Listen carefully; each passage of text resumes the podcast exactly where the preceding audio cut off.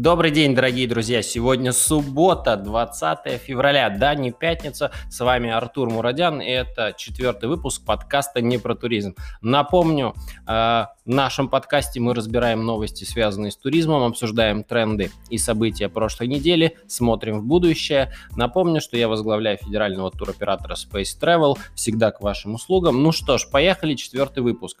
Итак, э, эта неделя, э, скорее всего, запомнится тем, что египетские власти заявили о том, что они договорились с Россией о прямом авиасообщении с курортами Красного моря. Эта новость захватила первую половину пятницы, пошла в СМИ, уже начались радостные э, обсуждения, как будут возобновляться полеты, и тут Росавиация в свойственной своей манере не подтвердила. Что же на самом деле происходит? Ну, мы помним, что Две недели назад российские специалисты в очередной раз вернулись с инспекции курортов Красного моря. Я по-прежнему не понимаю, что там нужно инспектировать и э, что пытаться понять в плане безопасности, если аэропорт уже давно отстроен в новый терминал, если туда летают граждане других стран, а какой еще особой такой безопасности по отношению к россиянам идет речь, на мой взгляд, это по-прежнему сугубо странный политический вопрос, который никак не вяжется.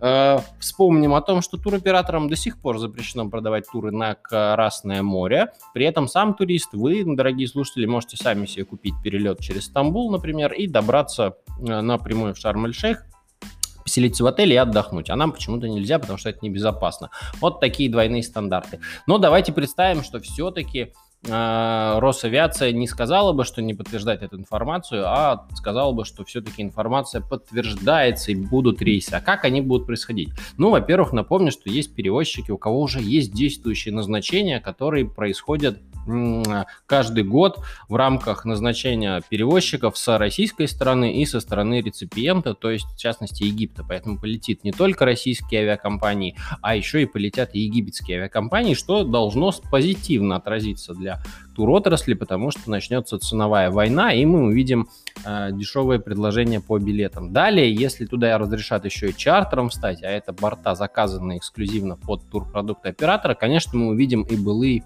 дешевые цены. Напомню, что даже самый дорогой отель на курортах Красного моря сейчас обходится порядка 150 долларов за сутки, что не сравнится ни с одной другой арабской республикой, в которую сейчас э, можно летать туристам. При всем при этом а, говорить о том, что Египет все-таки в марте откроют, можно, можно. Почему? Потому что, как я говорил ранее, у президента Путина запланирована первая очная встреча в самом Египте с президентом Египта, и, возможно, этот вопрос все-таки удастся урегулировать. Но если нет, то, конечно, а, будем ждать очередную волну позитивных новостей. Помните о том, что какая бы страна не заявляла о том, что она разрешает туристам из России прилетать, пока наш оперштаб не скажет, что можно, нам с вами туда фактически будет нельзя.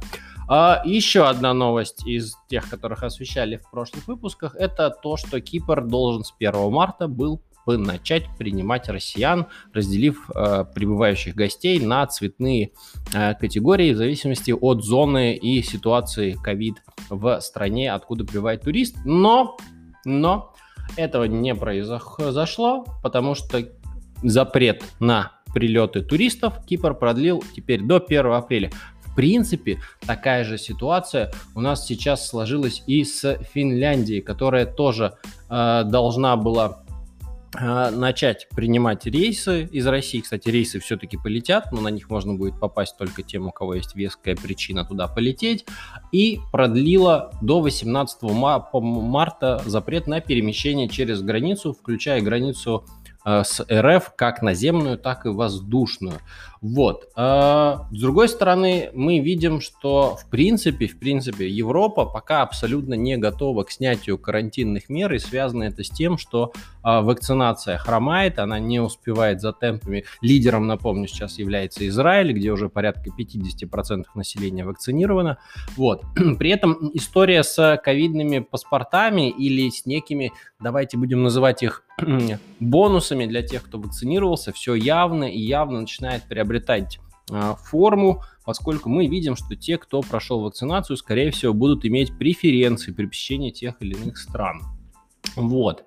А, что еще? Из интересного у нас власти Бали готовятся открыть остров для привитых туристов. Такое заявление сделал вице-губернатор провинции. Мы сейчас видим, что попытки локальных министров и управляющих курортными регионами всячески привлечь внимание и напомнить о том, что туризм важен, но пока, как я говорил, Юго-Восточная Азия никаким образом не похожа на ту часть света, куда можно будет до лета попасть туристу без всяких дополнительных ограничений и отбытия ужасных карантинов. А, из еще интересных э, новостей, наверное, стоит отметить, что мы с вами видим, что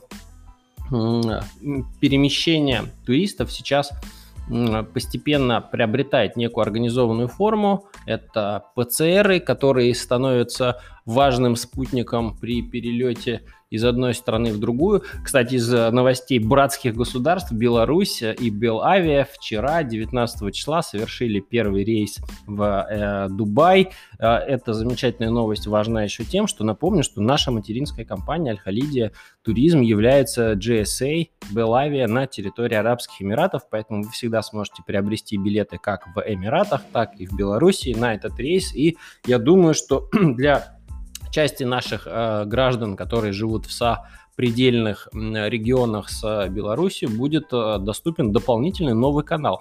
Из э, но особых э, фишек, наверное, первого рейса то, что изначально планировался более маленький самолет Embraer, но Увидев спрос, Белавия поменяла борт, теперь туда полетел 737-800, это чуть более вместительная машина, чем Embraer. И мы понимаем, что рейс будет летать два раза в неделю, поэтому для туристов из России открывается дополнительный канал э, для поездок в Эмираты. Если не из России, то из Беларуси теперь можно будет попасть. Э, Еще, наверное, из интересных новостей стоит обсудить, что Уральские авиалинии, это, напомню, авиакомпания, которая сейчас всячески пытается летать в Эмираты, и у нее коллег неплохо получается, с 22 февраля, то есть уже на днях, пытается или попробует открыть рейс из Москвы в Рассельхайм. Это, кстати, интересная новость, потому что, как правило, базовые аэропорта прибытия в Эмиратах всегда были Дубай, Шаржа, ну и Абу-Даби. Но Рассельхайма, в принципе, имея международный аэропорт, конечно, который довольно маленький, но тем не менее это международный аэропорт, соответственно, это позволит, э, возможно, даже снизить себестоимость кресла за счет того, что обслуживание в аэропорту Рассельхайма гораздо дешевле, чем в Шарже или в Дубае, поэтому посмотрим, насколько успешен будет рейс. Пока планируется, э, я так понял, раз в неделю, но будем ждать информацию. Из новостей о туризме а, мы видим, что наше правительство, понимая проблему туроператоров, а напомню, связана она с тем, что страховое покрытие которое страховало ответственность туроператоров, единогласно Союз страховщиков решил больше не предоставлять такую услугу. При этом, при этом тут на днях в ЦБ прошло совещание и в телеграм-каналах утекли э, доклады на тему объемов полученных средств страховыми компаниями от туроператоров. И здесь я немножечко удивился, потому что за 2020 год сумма порядка 14 миллиардов рублей была оплачена туроператорами на покрытие страховых случаев. Это данные есть в телеграм-канале. Э, э, по запросу с удовольствием вышли. Так вот, а выплаты составили 4 миллиарда. И после этого коллеги заявляют, что страхование туротрасли не рентабельно, а средний объем выплат по страховым э, случаям составил 4,5% от стоимости. То есть мы видим, что данный механизм в принципе и те расчеты, которые применяются, они никак не работают. Ну, соответственно, у туроператоров остается вполне в себе два единственных варианта быть туроператором в России. Первый – это пополнить фонд персональной ответственности, а к нему я вернусь чуть позже. Второй – получить банковскую гарантию. Ну так вот, Сейчас, чтобы вы понимали, получить банковскую гарантию туроператору возможно будет только зарезервировав всю сумму в банке э, гарантия, и, соответственно, это практически нереально. Почему? Потому что заморозить 50 миллионов, причем что с практически с отрицательной ставкой, потому что плата за выдачу гарантии и процент за депонирование средств, как правило, получается даже отрицательная ставка, это для турбизнеса неподъемный э, объем. А история, когда выдавали банковские гарантии под обороты, которые вы в этом банке должны были перевести, сейчас не очень интересно банкам. В принципе, с туризмом никто не сильно хочет работать. Возвращаемся тогда к единственному из возможных вариантов. Это пополнение фондов персональной ответственности. На фоне этого вице-премьер Чернышенко заявил, что будет продлена мера поддержки туроператоров с э, объемами взноса в 1 рубль в фонды ответственности.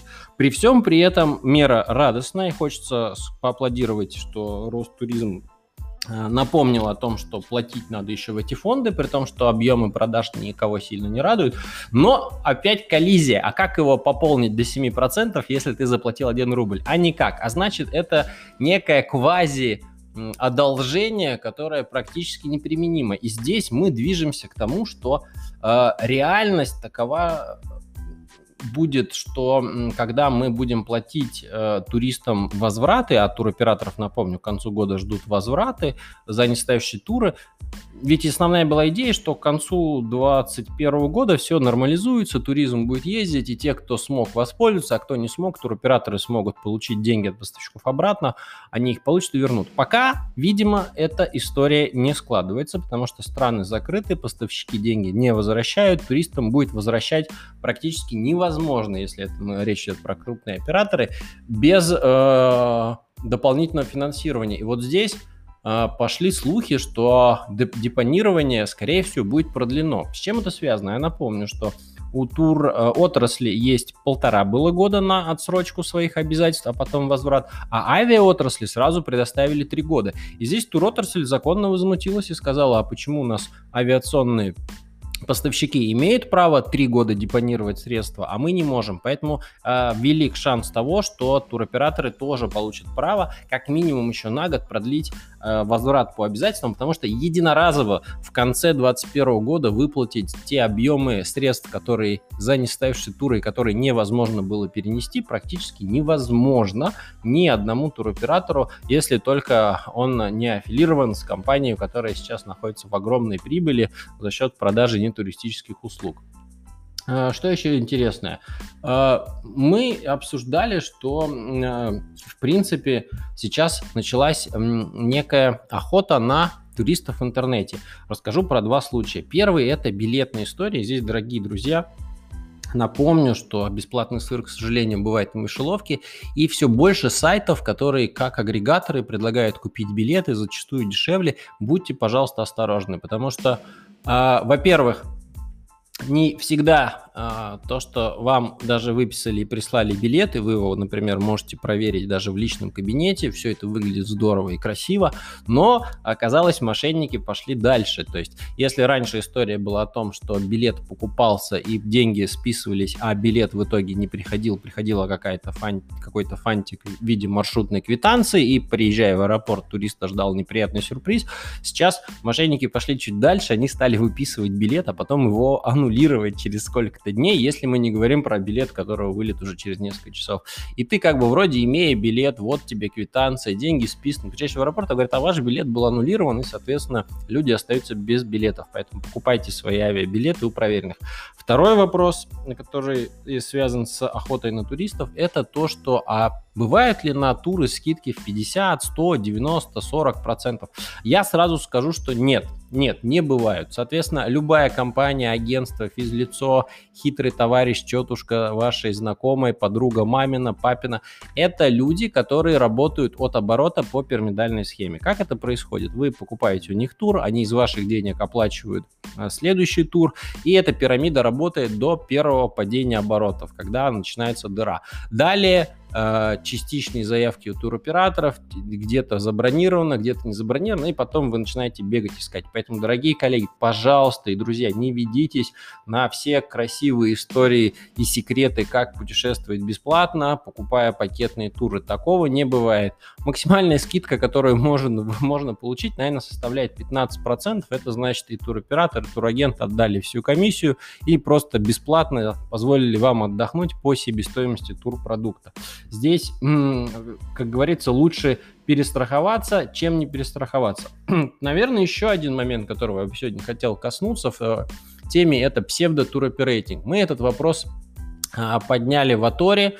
Почему? Потому что, дорогие коллеги турагенты, начинается э, действительно Если раньше мы не обращали внимания на те компании, которые вели себя как туроператоры на российском рынке, не имея статуса, ни страхового обеспечения, э, привлекали к себе агентов, то сейчас мы увидели, что ряд компаний, э, имея, например, э, свидетельство о внесении в реестр по внутреннему туризму, а напомню, там страховое покрытие всего 500 рублей, начинают продавать продукт, который формирует на базе международного туристического продукта, то есть заниматься выездным туризмом. Но у них есть агентская политика, комиссионная политика. Но я напомню, что в случае их ухода с рынка вы останетесь ни с чем. Ни ваш турист, ни вы не сможете никак объяснить, почему нету никакой страховки, никакого покрытия.